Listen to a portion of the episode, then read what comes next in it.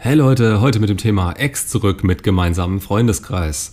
Und da habe ich schon beide Seiten gehört. Wir haben keinen gemeinsamen Freundeskreis, wie soll ich also wieder an sie rankommen? Und wir haben einen gemeinsamen Freundeskreis, wie soll ich da eine Kontaktsperre halten? Beide Fragen sind irgendwo berechtigt und irgendwo auch komplett irrelevant. Warum? Weil sie an der falschen Stelle ansetzen, an ihr, an ihr, wie man ihr zeigen kann, was man erreicht hat, sich davon beeinflussen lässt, was sie macht oder auch nicht macht und der Fokus einfach nicht auf einem selbst liegt. Wobei ich zugeben muss, dass ein gemeinsamer Freundeskreis je nach Konstellation und Art der Freundschaft ihr und euch gegenüber schon problematisch sein kann. Also generell würde ich es tatsächlich vorziehen, einfach nichts, aber auch gar nichts über Bekannte, Freunde, Verwandte oder sonst wen mit der Ex zu tun zu haben. Das wäre die einfachste Option für eine Kontaktsperre. Ihr habt zwar diese Angst, dass sie nie wieder mit euch Kontakt aufnimmt, aber die haben alle. Das ist kein Nachteil, sondern quasi das, wo wir alle in dem Moment durch müssen. Und wenn ihr sie dabei nicht permanent vor die Nase gehalten bekommt, dann übersteht ihr das auch leichter. Dass ihr ihr nicht präsentieren oder von euch aus mit ihr interagieren sollt, erkläre ich in vielen anderen Kontaktsperre-Videos. Es würde nichts bringen, wenn sie nicht bereit dazu ist, diese Informationen aktiv haben zu wollen.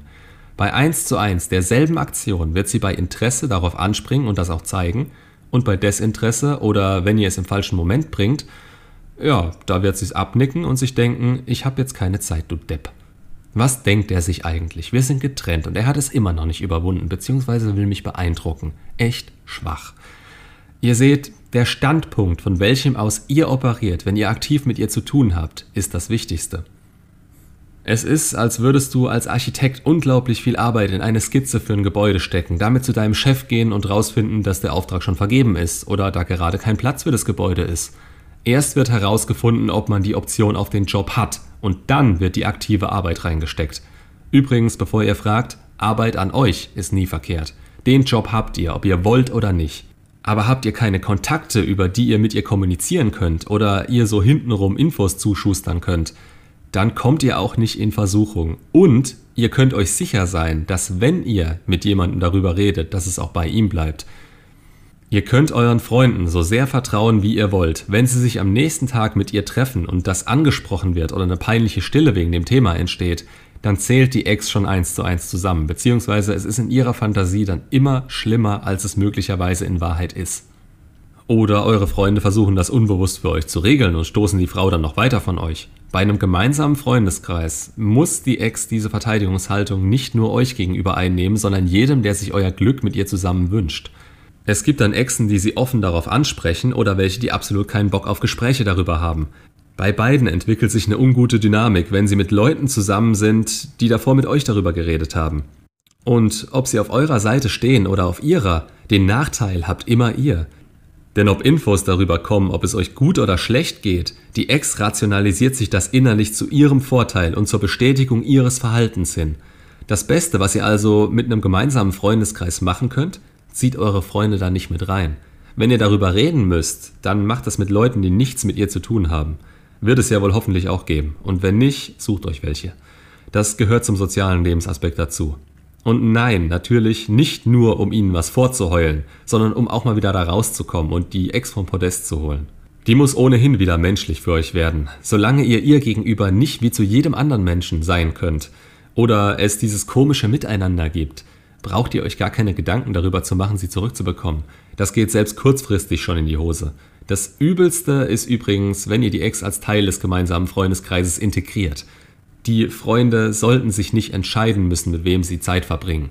Aber kommt mir nicht mit so einem Mist wie gemeinsamen Partys oder zusammen mit anderen wegzugehen. Da schwingt, wenn ihr sie zurück wollt, immer im Hinterkopf die Freundschaftsschiene mit und die werdet ihr ebenfalls versauen. Nur dass euer sehr nahes Umfeld euch dabei zuschaut und euch vielleicht sogar dabei bestärkt, wie ihr euch zum Affen macht. Ihr beide braucht Abstand, damit sie sich darüber klar werden kann, was es bedeutet, sich von euch getrennt zu haben und damit ihr euch wieder aufbauen könnt.